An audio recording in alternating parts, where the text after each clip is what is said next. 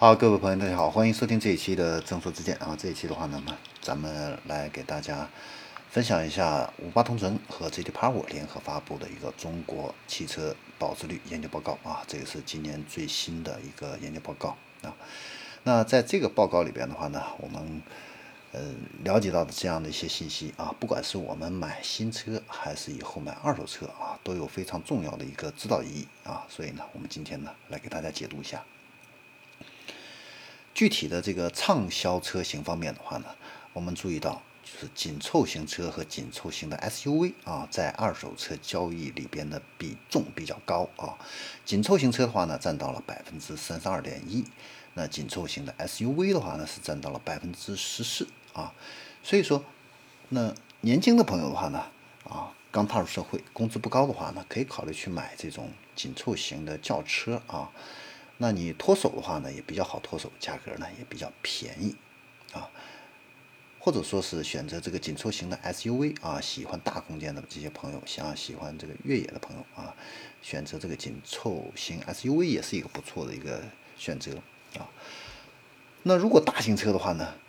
我们应该选择哪一些车型呢？我们注意到啊，就是中大型的 SUV 啊，它的这个价格的话呢，会比豪华 SUV 和豪华车呢，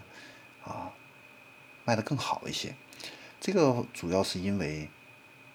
家庭用车的这个需求与日俱增。那这种宽敞、实用性比较强的这个中大型 SUV 啊，在这个二手车的市场的话呢，是非常备受青睐啊。然后我们再来看二手车交易的这个车龄分布上啊，什么车更受欢迎一些？那我们注意到。五到十一年车龄的这个二手车啊，是最受欢迎的。为什么呢？因为这个价位的这个二手车啊，这个车龄的这个二手车的话呢，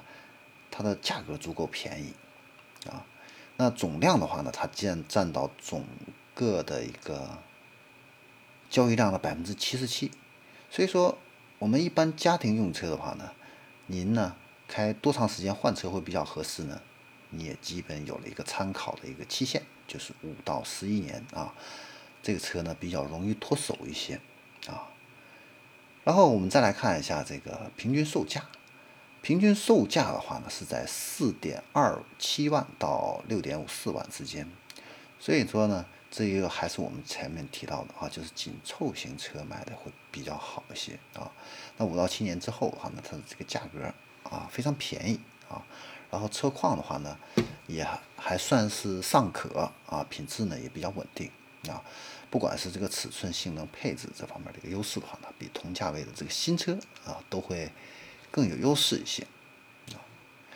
那行驶里程的话呢，大家一般都会买这个多少行驶里程的这样的一些二手车呢？啊，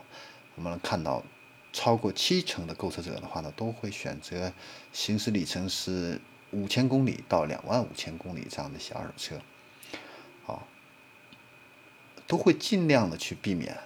买到那个行驶里程比较长的那种营运车啊。平均一年行驶一万到一万五千公里的这样的一个车型的话呢，平均价交易的价格是最高的啊。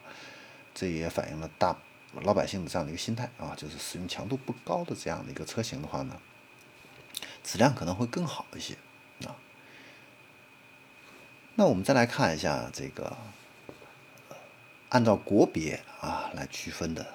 这样的一个保值率啊。日系的这个保值率，平均的保值率的话呢是百分之五十八点三啊。然后其次的话呢是德系是五十二点八，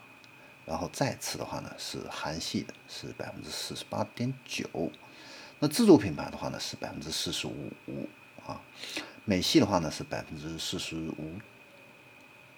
比这个自主品牌要低零点五个百分点啊。那其他的欧系车的话呢也是百分之四十五啊。所以我们可以看到啊，这个日系车的话呢，这个保值率的话呢一直啊都是在前面的啊，因为它的这个性价比比较高啊，省油耐用。而且呢，这个保有量会比较大啊，所以呢，在这个口碑这方面的一个优势啊，会比较明显啊。然后我们再来看一下豪华品牌这一块啊，豪华品牌的这个保值率的话呢是遥遥领先的啊，排名第一的话呢是雷克萨斯啊，它的保值率呢可以达到百分之六十八点一四啊，因为本身买雷克萨斯的这些车主的话呢，他在买车的时候都是加价的啊，所以它保值率也高一些。那保时捷和本田的话呢是紧随其后啊，保值率分别是百分之六十四和百分之六十二啊。那从厂商的这个层面来看的话呢，日系车里边的话呢，东风本田和广汽本田它的平均交易价格呢相对来说比较高，一般呢都是超过了十万块钱啊。二手车交易市场份额最高的是谁呢？是上汽大众。啊，基本上能占到总交易量的一成左右啊，这个跟上汽大众它的这个保有量啊比较大，也有很大这样的一个关系啊。